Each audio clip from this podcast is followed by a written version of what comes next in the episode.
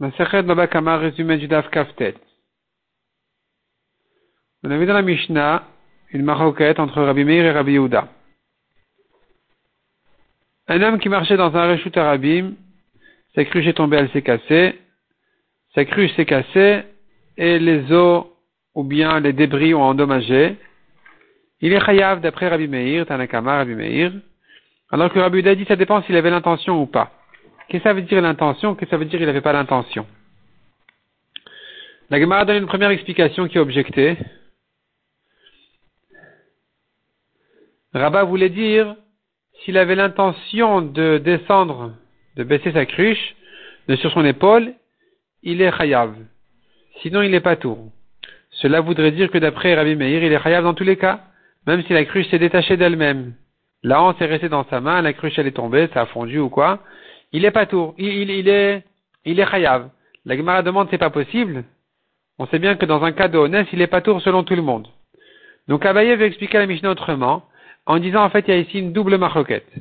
Première marloquette, si au moment que c'est tombé, ça a endommagé, est-ce qu'il est chayav ou pas?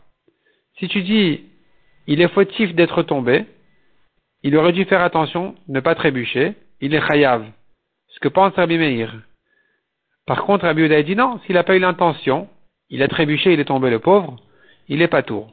Deuxième arloquette, une fois que c'est tombé, il n'a pas ramassé, il a laissé par terre, selon Rabbi Meir, il est chayav, même s'il a abandonné. Selon Rabbi Yehuda, c'est que s'il a eu l'intention de garder, d'acquérir les débris, qu'il est chayav. Mais s'il a eu l'intention de tout abandonner, donc il n'a pas eu l'intention de les garder, dans ce cas-là, il est pas tour. De là, on arrive en fait à une grande marloquette, à savoir quand est-ce que la Torah a rendu chayav, celui qui a creusé un puits, un obstacle dans un rechut arabim. Est-ce que c'est que si l'obstacle est à lui, ou même s'il est abandonné? Est-ce que quelqu'un qui a creusé dans un rechut arabim un puits, il est un trou, il est chayav, c'est un obstacle, il est chayav, ou je dis non, c'est pas lui du tout, il est pas tour. C'est que s'il a fait chez lui et que il a tout abandonné autour en ne se gardant que le puits, qui sera chayav. Mais si tout est abandonné, il est pas tour. Donc ça c'est la marloquette. Selon Rabbi Meir, il est chayav dans tous les cas, même si tout a été abandonné, comme un bord dans un rechut arabim. Selon Rabbi Yehuda, c'est que s'il a eu l'intention de garder les débris qu'il est chayav, mais s'il a eu l'intention de tout abandonner, il est pas tour parce qu'un bord dans un rechut arabim, d'après lui, il est pas tour.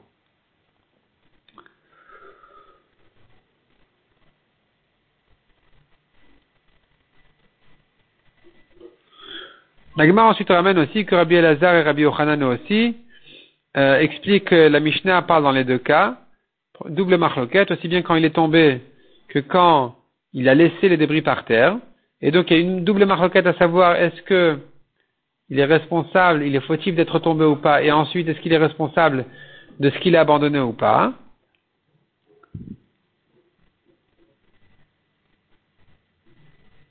Simplement, Rabbi Yochanan vient ajouter une précision.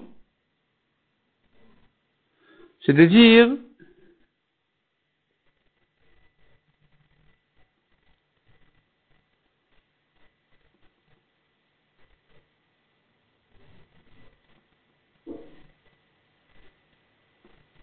Quand est-ce que les Chachamim disent que s'il a abandonné ces obstacles, il est pas tour? C'est que comme, dans un cas comme celui-là où ça s'est cassé.